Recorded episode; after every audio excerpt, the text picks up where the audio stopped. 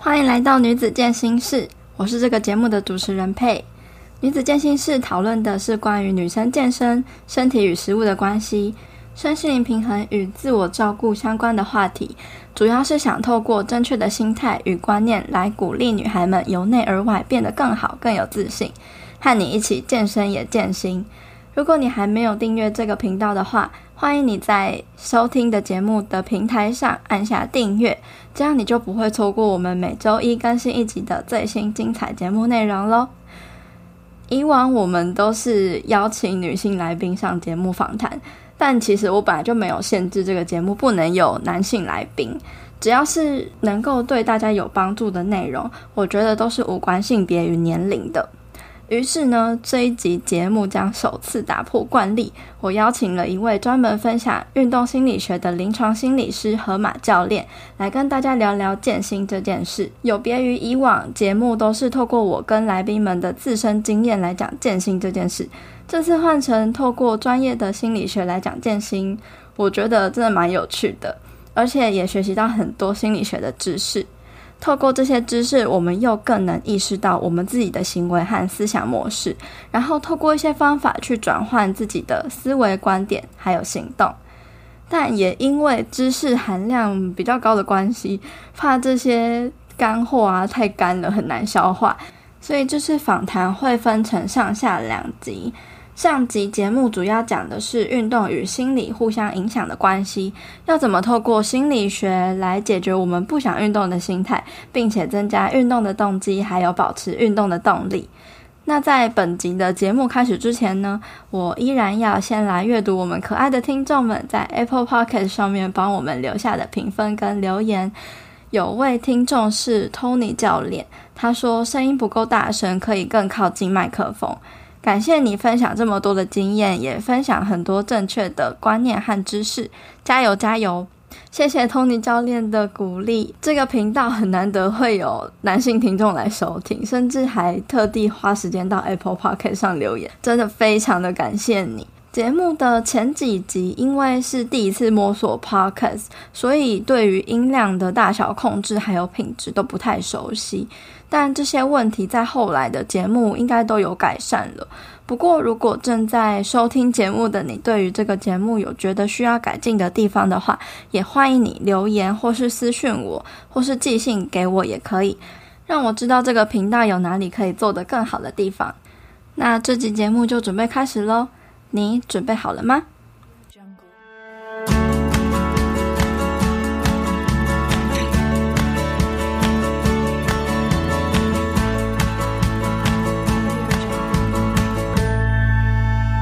今天女子健行是首次邀请一位男性来宾，这位男性来宾呢是我在 IG 上找到了一个健心运动心理团队的临床心理师，他们主要讲的就是关于运动心理学的部分。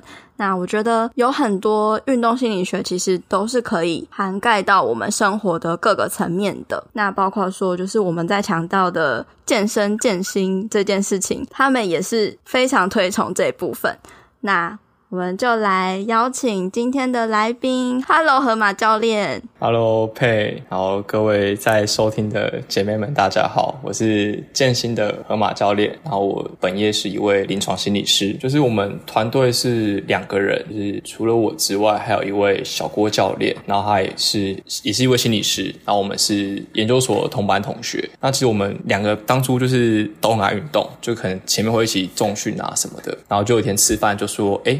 我们都运动这么久，啊，我们对心理学好像也就是也算是有些了解了。那不如我们就来做运动心理这一块吧。然后就把我把我们本业所学的心理学跟我们的喜欢的事情做一个结合，然后就开始创造了这个粉钻。然后我们现在也有我们因缘机会又认识一些在做体育相关的朋友，这样子。所以其实我们也有在文化大学跟台北的阳明高中，那两个都是棒球队，家族的棒球队去做运动心理的。服务这样子，哎，那可以就是简单的跟大家介绍一下，说运动心理学的概念是什么？你们主要都在教什么样的东西？运动心理学其实大家会以为好像我们只是在讲说好运动员场上的心理素质的表现，但其实运动跟心理它是一个对象的关系。也就是说，当我们在做运动的时候，不管是重训、慢跑还是瑜伽等等，当我们在从事运动的时候，其实是可以提升我们的心理状态。那有很多研究说，透过运动可以去减缓忧郁、焦虑，甚至增加我们的抗压性等等。那反过来说，就比像针对运动员，就是他的心理状态，他当在比赛当下的一些想法啊、情绪啊，调整压力的状况，面对这个比赛的紧张情境，他怎么透过一些技巧去让自己能够表现出他练习当中应该有的样子？那他其实是一个双向的关系。就像我们在以我们最常接触的棒球员为例好了，其实对于一个棒球员而言，他当下那场比赛打得好不好，有八成的因素其实是跟他的心理状态有关，反而技术层面占的是相对少很多的。好，就这样。对，我觉得，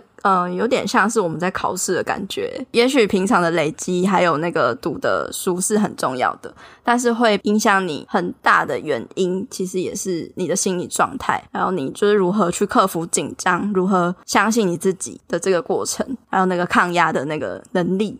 嗯，对，所以就是如果硬要，哎，不是硬要，就是 如果我们可以，就是如果我们更广义来说，其实只要是牵扯到表现相关的，不管是像刚才佩讲的考试表现，或是大家在职场上的工作表现，其实都是可以透过心理学的一些概念来帮助我们去表现的更好。嗯，那我们一般大众啊，要怎么用？运动心理学来让我们更好去提升我们生活的品质。这部分我们可以其实就是从运动怎么去影响我们的心理这个箭头的方向来来说明。就是透过运动嘛，我们相信大家很多知道，就是运动可以帮助我们增进肌肉量、骨质密度、控制我们的血压、提升我们心血管健康、控制体重等等等这些生理上的好处。那在心理层面上，就是就像刚才提到，它可以减缓忧郁，因为就研究就就是找了一些。些有中度忧郁症的病人来做运动的训练，然后大概一周做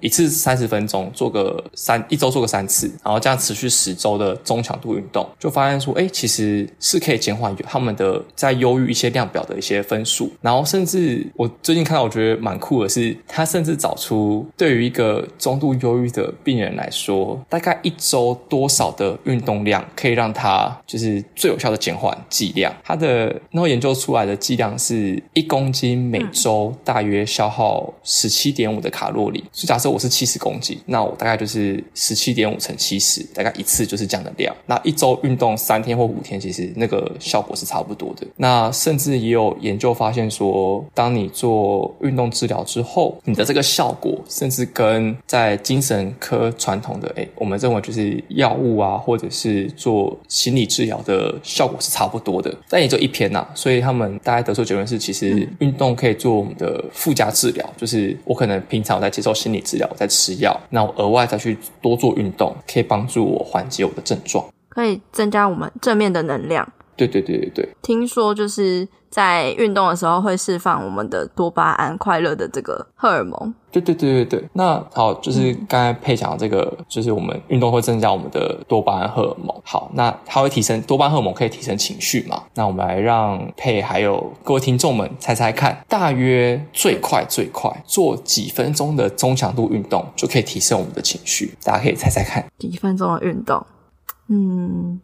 五分钟，蛮接近的，真的。对，研究大概就是说，大概十分钟，最快十分钟的中强度运动就可以帮助我们提升我们的情绪。那这样蛮容易的，对对对，而且其实像大家生活当中都有很多不同的压力，不管是工作压力、学业压力，甚至有些人际、家庭、经济压力等等。那这些压力对我们身体会有发炎的反应，就压力对我们身体造成发炎反应，其实就像那些呃细菌啊、病毒对身体造成的发炎反应是很类似的。对，那也会在压力情况下，我们的血压也会就是升高嘛，等等。那其实，在透过运动的时候，是可以适时的减缓我们身体。的这些因为压力造成的发炎反应，然后让我们身体其实可以过得比较健康一些，对，可以帮助舒压。对对对对，就是一个舒压的过程。然后甚至也有发现说，它可以增加我们的讲白话，也让我们变聪明，就增加我们的认知功能。像对于老人家而言，就是如果老人家可以持续的在做一些有氧运动的话，可以让他们的脑容量增加，然后减缓他们就是有失智症的机会。而且像最长研究发现说，大概老人家做半年的训练，就算中间停一年半都不训练，他们还是会持续的有进步。那个效果其实是可以维持蛮久。所以是不限什么运动嘛，只要有动就算。对，通常是有一定可能中强度的有氧训练，或者是阻力训练，就是我们讲重训。那一部分认为有效，是因为当我们在训练的时候，其实也在增加我们的促进我们新陈代谢，那帮助我们把这些废物去排出。对，所以它就是会有点像是呃运动，让我们的心理素质变好，可以这么说。就是有点像是双方互相影响的概念。对对对对，其实我们身为人，我们的生理、心理，他们本来就是一个互相影响的历程。就好像我们今天身体不舒服，就影响到我们情绪，我们就会难过。那当我们今天遇到事情更难过的时候，其实我们身体反而是会更不舒服的。哦，对，它是互相影响的。对对对对，所以另外一边正向就是我们运动之后增加我们的提升我们的情绪，那带来好的效益，那我们就会去运动，然后就让我们身体健康，然后让我们心理也变得健康，这样子。真的，所以大家才会说健身也健心。对，没错没错。刚刚讲到我们运动了之后，就会促进我们有可能快乐的感觉，然后导致说，哎，我们可能又会想要去运动。可是很多人就是不想运动啊，那。为什么他们会不想运动呢？然后大家要怎么去透过运动心理学来让自己增加运动的动机，提升我们的动力呢？嗯，好。为什么大家不想运动？因为运动本身就是一个痛苦的事情。如果今天是吃甜食，我相信不用任何心理学理论，你就会维持一个习惯了。对，正因为运动很痛苦，你去要流汗，就算你上教练课，教练每次说最后一组都不是最后一组，说十下就是十二下，真的，他很痛苦。然后你就觉得扛，为什么我要扛这么重在我肩膀上？到底是为了什么？对。我何苦？对我何苦自己受罪？对我何苦要扛一点五个自己在我肩膀上做深蹲呢？对，正因为它是痛苦的事情，所以我们才会说，哎，它是需要被建立习惯的。我们在做运动，它其实有个类似有一个周期的感觉，就是最开始是思考前期，就是可能未来半年内你根本就不想要运动，你是偶尔闪出说，哎，我好像运动哦这个想法而已，然后可能能够规律运动，根本不在你的人生规划当中。那思考前期完之后，下一个就是思考期。可能有些事情让你开始要去思考了，比如说你的体检报告、你的 in body 的指数，开始似乎有一些体脂肪、三高的一些警讯出来了。嗯，有红字出现了。对，开始觉得，哎，我好像开始要去运动，来控制我的体重，控制我的血压等等，让我过健康一点。你开始可能上网搜寻一些运有哪些训练的资料，看看你家附近的健身房哪里有课程可以买，大概多少少钱等等。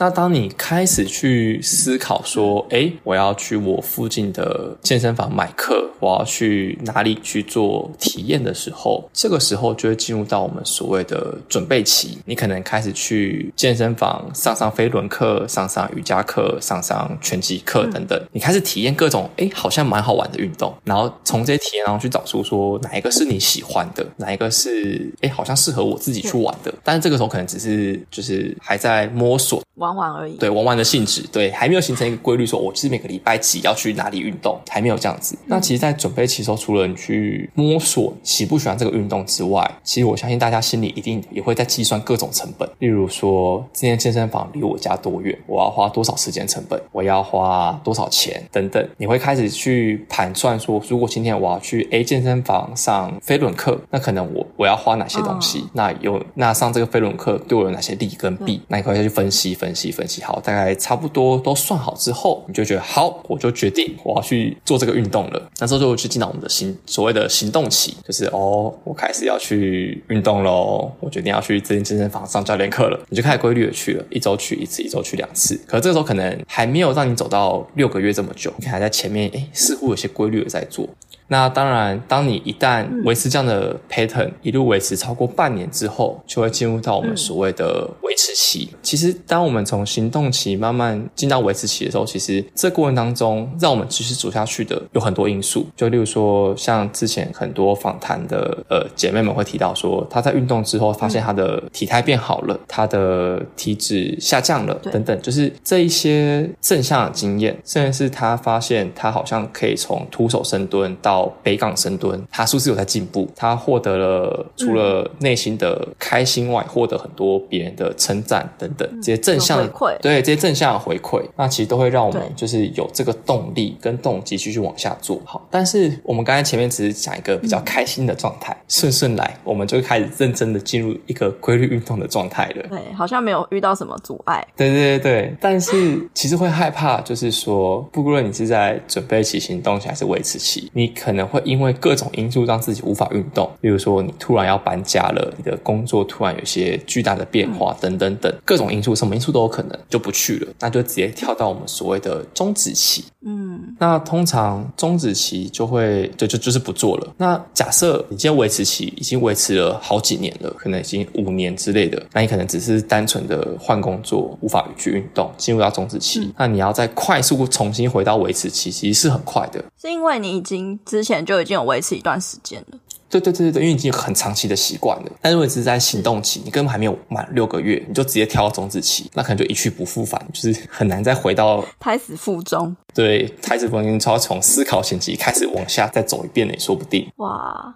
那我们要怎么避免进到中止期呢？就好像之前佩在讲饮食的时候，有讲过一个禁欲侵犯效应。哎呦，专业的术语来了。对，就是哎，但我记得我的这个术语跟配讲的好像不太一样。但那配在饮食上的概念是说，不会因为一个面包或是一个零食，让自己觉得我今天的东西破表了，然后你就觉得随便的 whatever 让它去了吧，爆掉的心态，就给它爆，然后。你就是开始有点自暴自弃，就是啊，反正都爆了，我就随便吃吧，这样子。对，那同理应用在健身的时候也是一样概念，就是不要因为一时的可能运动的失误，或者是一时教练课的挫败，你就突然觉得我可能真的不适合运动，你就直接不去了。因为你今天的失败可能原因很多，你可能只是身体状况没那么好，你前一天没有睡好，导致你今天你的重训课可能表现没有你预期的这么好，但不代表说你就是这么的不好。它可能是一个短暂的结果而已，对，那就是这样的周期。你可以再说一下刚刚你说的那个术语吗？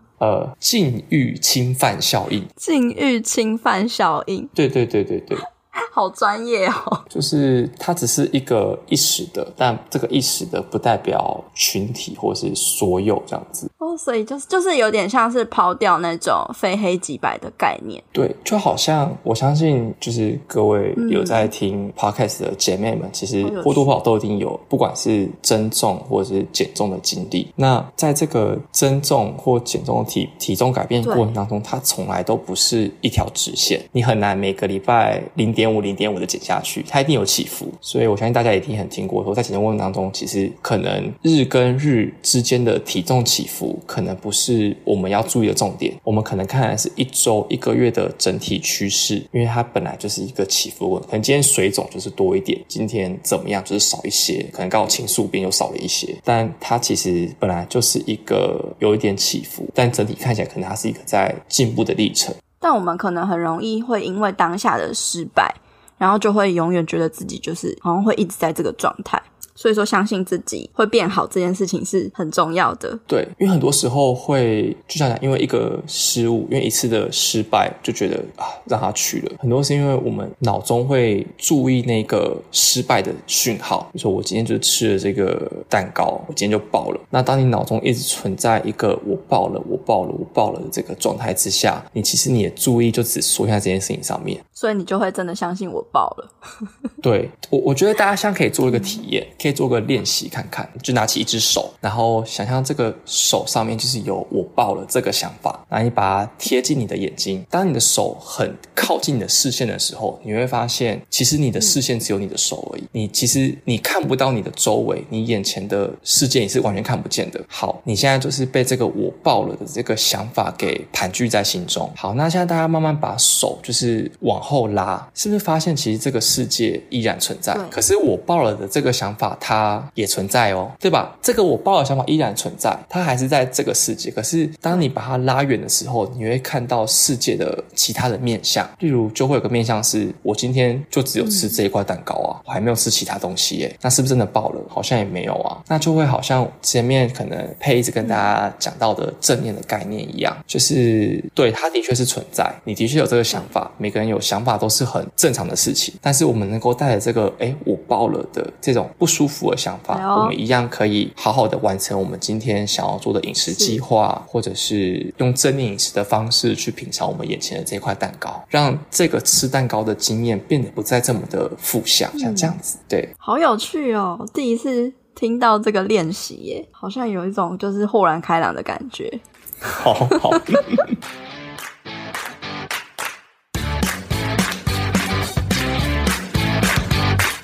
你订阅了女子健心室每周的悄悄话信件了吗？订阅之后，你将会收到每周一最新音频内容的消息，我也会在里面跟你说一些悄悄话。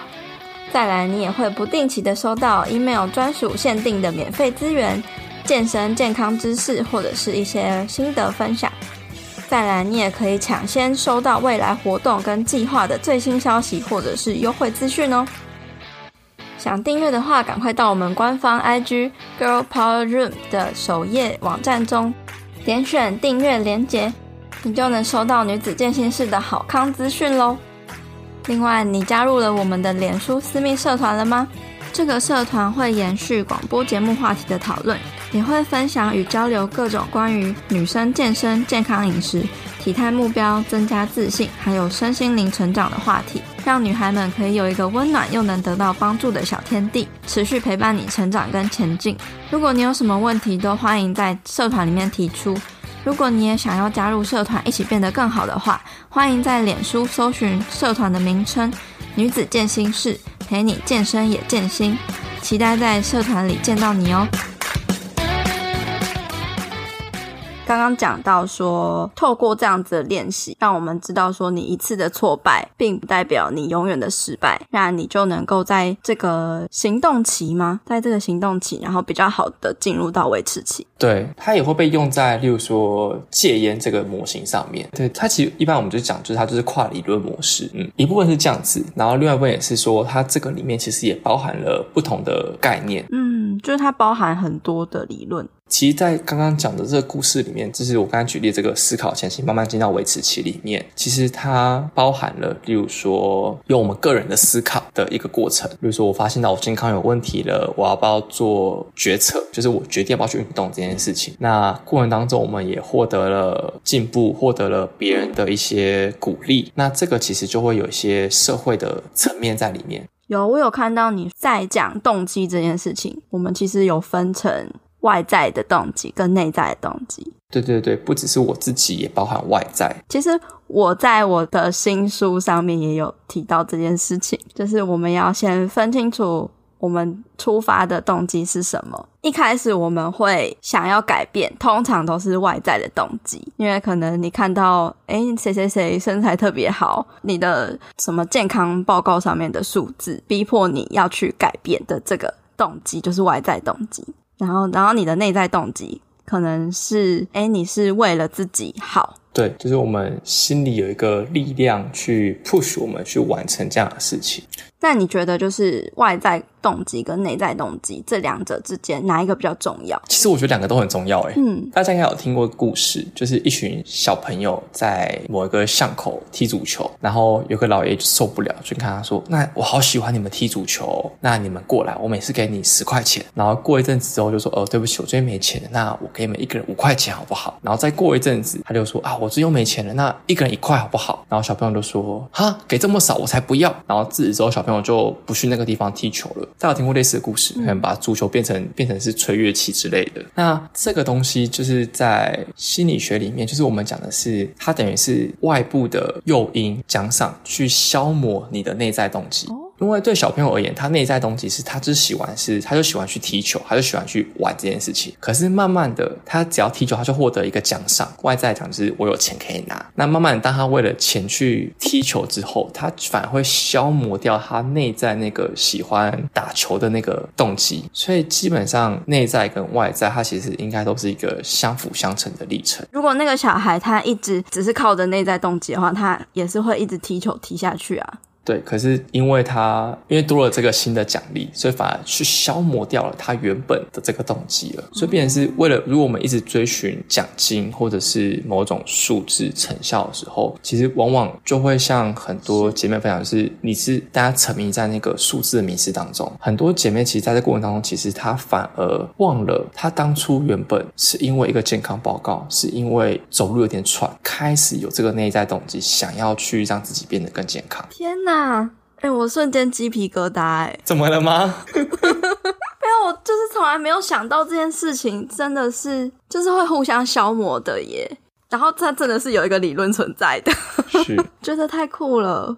可是，如果你今天就是都是只靠外在动机，然后你一直没有内在的动机，这件事情应该会更快的，就是消磨殆尽吧？对，但呃，可能对某些运动员而言，如果今天这个外在动机是支撑他的所有，比如说他今天真的不喜欢这项运动，可是他的天分真的非常的好，那为了家庭生计等等的社会因素，他不得不持续去做这件事情。他可能背后当然还是有些驱力在里面，但可能还是被有点是被强迫去做这个他不。喜欢动，对，也是有可能。只是他可能就会不快乐，对，因为他就是有点是被逼迫着走这样子。那打球这件事情，对他也可能就就只是一份工作，而不是打从心里喜欢的兴趣。所以说，你建议就是我们一般人找寻动机这件事情，应该要怎么，就是怎么开始？应该是要先找自己内心内在的动机吗？还是说应该要就是从外在的动机这一部分开始？其实我觉得都可以，就看人。对，就是看你，因为凡事都有个因嘛，就好像我们讲，你前面都只是在一个探索的状态，那慢慢的，好像有些喜欢和成就感之后，可能有些外在动机，哎，好像我做这个不错，或者这个内在动机是，哎，我希望我可以变强，我想要挑战，我要让我技术更精进等等。那每个人思考历程是不一样的，所以不管是内在还是外在，我觉得只要能够引起你的兴趣，然后能够让你持续的往前前进，那它其实都是一个好的状态。就是不管说你的内在动机比较强，还是外在动机比较强。它都是可以让你持续的前进的一种动机。对，因为我现在在读你写的那一段文字。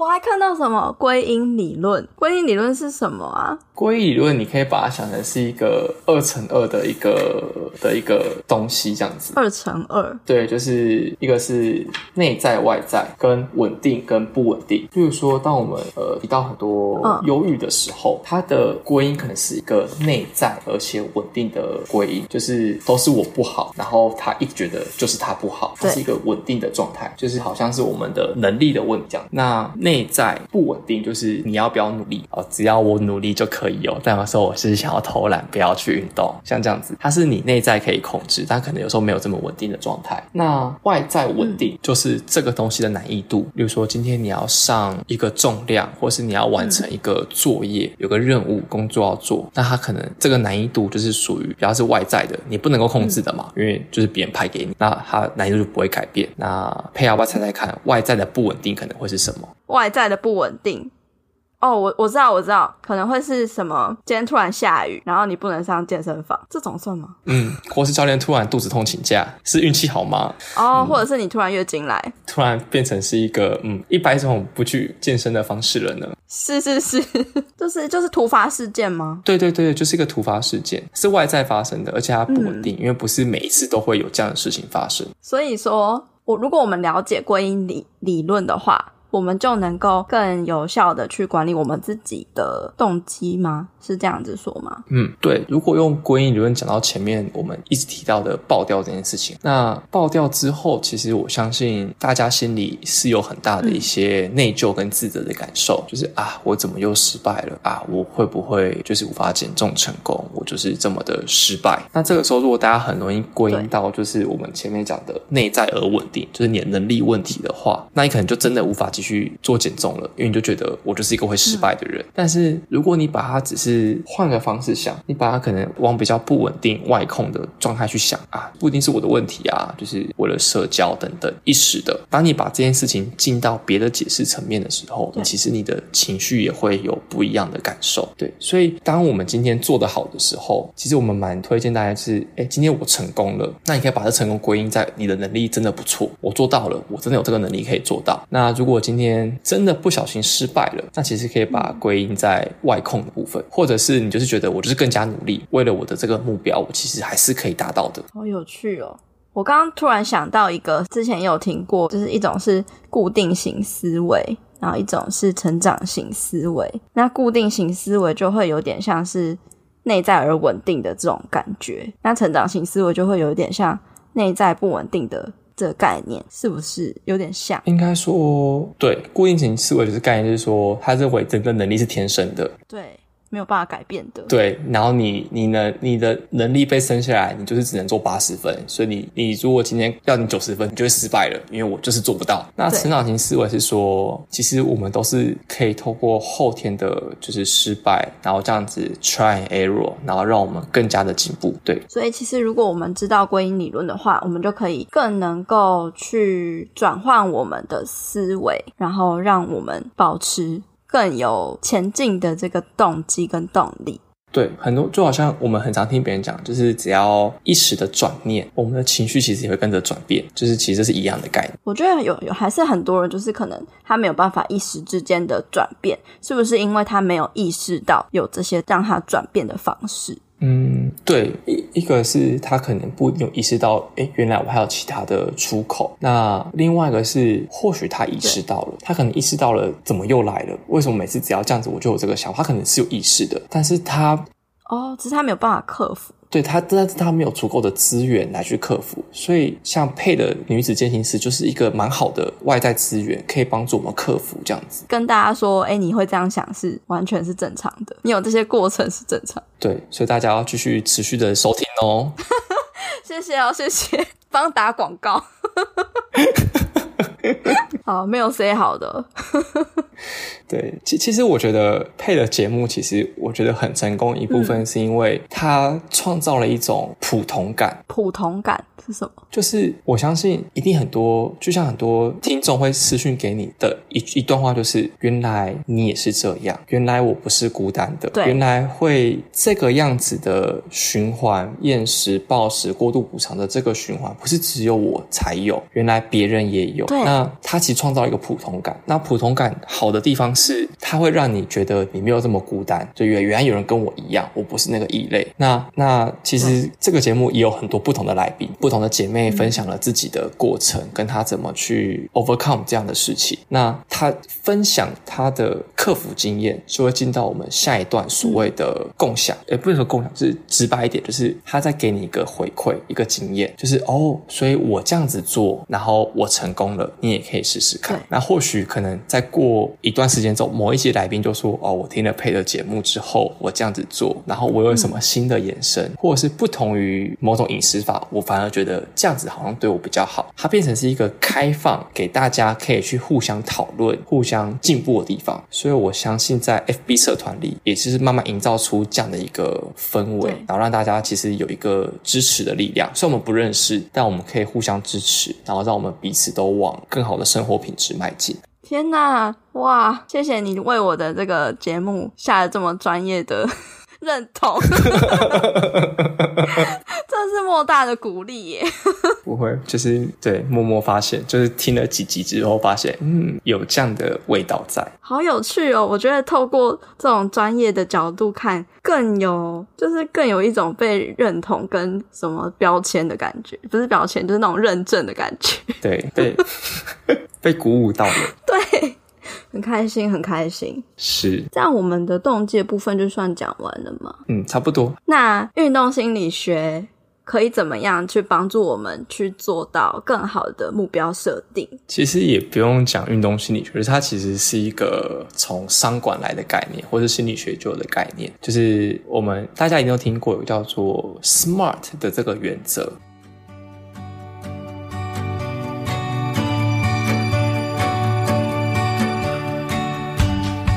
上集节目的内容就到这边为止啦。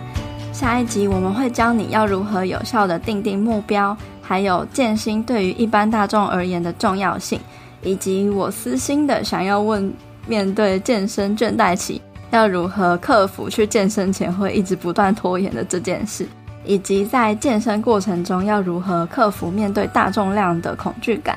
敬请期待下一周会上线的下集精彩节目内容哦。那针对这一集，我就帮你做了一些重点整理。其实还蛮多的，所以请你要专心仔细的听好喽。第一，运动在生理上可以帮助我们增加肌肉量、骨质密度，提升心血管健康、控制体重等等的。那科学也证实了，运动可以帮助我们的心理产生正向的情绪，可以减缓忧郁、焦虑，甚至增强我们的抗压性。甚至能够提升大脑的认知功能，所以其实运动在身心上的帮助是互相影响的。那既然运动这么好，为什么很多人会不想运动呢？因为运动本身是一件很累的事情。如果你想要建立运动的习惯，河马教练提出了一个在心理学中让人改变行为模式的理论。这个理论呢有六个阶段。如果拿规律运动来举例的话，会是第一。思考前期，你连将计划放入脑袋里都还没有，甚至还会怀疑自己到底能不能开始有好的运动规律。第二，思考期，有一个短暂的想法出现在脑海中，你开始会去思考运动对于自己的重要性。第三，准备期，你在脑海里可能形成一个粗浅的计划，而且可能也会去尝试一下什么样的运动才适合自己的胃口。第四。行动期，顾名思义，就是已经有完备的计划，而且会按照计划去进行运动。通常在六个月内都算在行动期。第五，维持期，你不仅仅是会照着运动计划走，甚至可以维持很长一段的时间，通常在六个月以上，而且会一直持续的进行。第六，终止期，可能是受到各种因素让你自己无法运动。但研究显示，如果习惯已经维持超过了五年，那你很容易就能够再恢复习惯。那如果你是还在未满六个月的时候就放弃，你有可能就会还要再从思考前期重新跑过一次。那要怎么避免自己走到终止期呢？河马教练又提到了一个术语，叫做禁欲侵犯效应。后来河马教练说他有口误，应该要更改成破戒效应。我上网查了一下，这个破戒效应又叫做“管他的效应”。在那些戒烟啊、戒酒、减肥或是减少其他坏习惯的人身上是非常常见的一种现象。如果你有减肥经验的话，你可能会为自己定下一些严格的规矩，例如我在减肥期间都不能吃任何的面包零食。但是不小心打破之后，你就会开始谴责自己，然后会想说。管他的，反正我就已经吃一块，那就全部吃掉吧。所以说，你应该要放宽心，理解我们的生活还有计划都不是一直线的路，都是有变动的。那你要拥抱这些变动性，了解很多当下看似失败的结果，都只是短暂的而已。把眼光放远，把这些当作是旅程的一部分。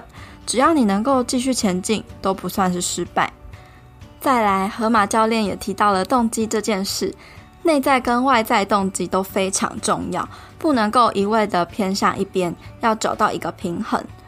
最后提到的是归因理论，简单来说，它分成内在的稳定跟不稳定，以及外在的稳定跟不稳定。如果是内在而稳定的声音，会像是你觉得所有不好的事情都是因为自己能力不足，都是自己的问题。内在的不稳定，就是你内在可以掌控的，你觉得所有事情都是你可以选择跟控制的。那外在稳定就是这个东西的难易度，例如说你健身拿的重量或是课表等等的。外在的不稳定就是外在的突发事件，是我们不能够掌控的。那回到刚刚讲到的爆掉的心态，你可以从觉得都是自己无法掌控自己的责备感，转移到比较不稳定的那个层面。例如说，我是为了社交，所以多吃了一点等等的，转换自己的情绪跟观点之后，可能就比较能够帮助你继续前进。但是你如果真的成功的时候，你可以把结果归因在是你自己的能力真的很不错，所以才做到了，这样就能够建立更多的信心，也帮助你更有动力往前进。听完这些，是不是有在上心理学的感觉呢？我自己也是花了很多时间在吸收还有重整这些资讯，其实这也是一种践行的过程。除了强健心智，也是能够建立对于自我的认知。我觉得，如果我们都能够具备一些心理学的知识，那我们就更能够帮助自己更了解自己，进而提高我们生活的品质。所以，我们不只要健身，也要健心。那今天谢谢你听到这边，我非常感谢每一周都来收听女子健行室的你。如果你喜欢这个节目的话，别忘了要记得按下订阅，也欢迎你截图这一集的节目，然后贴到自己的 IG Story 上。写下你的想法，还有得到什么样的收获，并且 tag 我的 IG 账号或是这个电台的 IG 账号，让我知道你有在收听，也让我知道这个节目是有帮助到你的。另外呢，我也非常希望你可以帮忙我到 Apple Podcast 上或是 iTunes 上打新评分，并且记得留言给我回馈，因为如果越多人喜欢这个节目的话，这个节目的内容就越有机会被更多人听见。另外呢，如果你想要支持我们的话，也可以在音频的资讯栏中点击赞助连结，请我喝杯咖啡，让我更有动力跟资源继续努力创作，回馈给你。也因为你一直以来的回馈还有支持，是我持续分享更多优质内容的动力。如果你有什么想听的主题或是问题，也欢迎你到 IG 上面找我互动，我的 IG 账号是 PeiPeiFitLife，P E I P E I F I T L I F E。最后，我希望你永远都要记得，你往前踏出的每一小步都是累积，都是进步，所以为自己走过的路喝彩吧！女子健心事，我们下次见喽，拜拜。